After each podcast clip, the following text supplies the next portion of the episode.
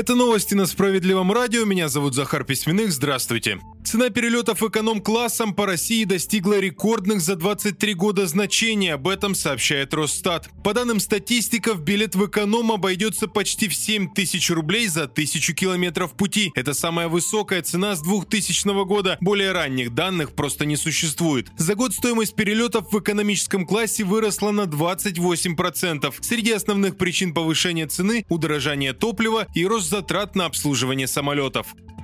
В России становится все меньше людей, которые способны купить недвижимость. К такому выводу пришли в Институте социально-экономических исследований. По их данным, количество людей, которые способны взять ипотеку, практически исчерпано. Таковых в стране около 10%. Тех, кто может приобрести квартиру без займов, и того меньше, около 5%. Среди причин рост цен на жилье и платежеспособность населения и, конечно, рост ставок по ипотечным кредитам.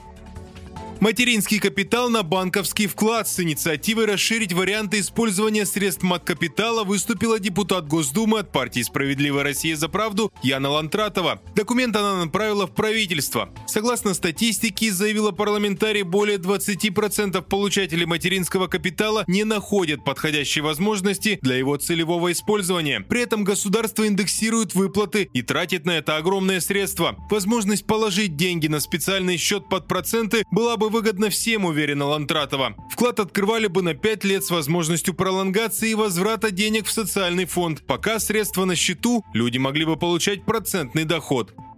Выпуск продолжают новости Центра защиты прав граждан. На этот раз из Саранска. Там управляющей компании пришлось заплатить одному из жильцов 121 тысячу рублей. Все благодаря нашим специалистам. Началось с того, что на машину Алексея Даева упало одно из деревьев во дворе дома. Никто, благо, не пострадал, но повреждения на автомобиле были серьезные. В сервисе насчитали 90 тысяч рублей за ремонт. Естественно, никто не стремился компенсировать мужчине затраты, и он обратился в Центр защиты прав граждан. Там сразу сразу подсказали, что вина лежит на управляющей компании. Коммунальщики должны ухаживать за зелеными насаждениями во дворе и вовремя спиливать сухие деревья, представляющие опасность. Наши правозащитники подготовили исковое заявление с просьбой привлечь управляющую компанию к ответственности. И мировой судья принял справедливое решение. ЖЭКа взыскали стоимость ремонта и иные расходы, а также компенсацию морального вреда и штраф. Всего 101 тысячу рублей. Отстаивать свои права легче с центрами защиты прав граждан. В